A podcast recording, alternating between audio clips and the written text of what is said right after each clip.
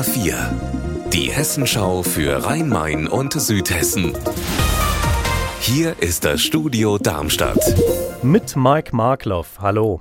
Pünktlich zum Beginn des Weihnachtsmarkts ist jetzt auch die frisch sanierte Toilettenanlage unter dem Darmstädter Marktplatz wieder geöffnet. Petra Demand, du hast sie dir angeschaut. Ist sie denn einen Besuch wert?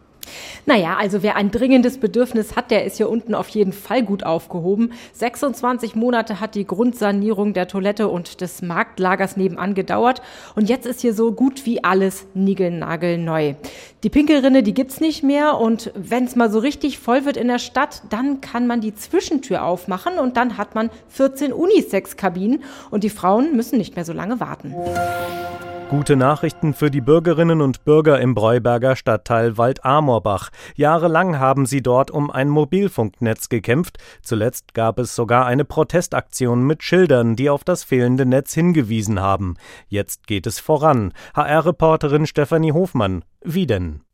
Offensichtlich wurden die Hilferufe der Bürgerinnen und Bürger gehört, denn momentan laufen die Planungen für einen Mobilfunkmast, der 2023 aufgestellt werden soll. Aktuell sieht es so aus, dass es damit in Wald-Amorbach immerhin O2-Netz gibt. Ob auch andere Mobilfunkunternehmen aufspringen und sich den Mast teilen, ist allerdings noch unklar. Gezahlt wird der Mast von der Telefonica Deutschland, also dem Betreiber, und nicht über ein Förderprogramm wie ursprünglich angedacht. Für das Mobilitätskonzept in der Lincoln-Siedlung ist Darmstadt am Nachmittag als klimaaktive Kommune 2022 ausgezeichnet worden. Die Stadt ist damit eine von zehn Preisträgern des bundesweiten Wettbewerbs. HR-Reporter Raphael Stübig, was zeichnet dieses Mobilitätskonzept aus?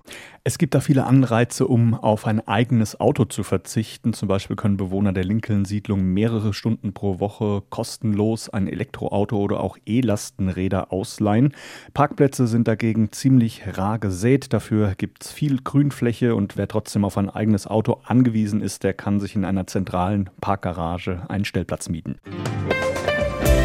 Unser Wetter in Rhein-Main und Südhessen. Vielerorts geht der Tag mit einem blauen Himmel zu Ende, bei Werten von aktuell 5 Grad in Otzberg-Heringen.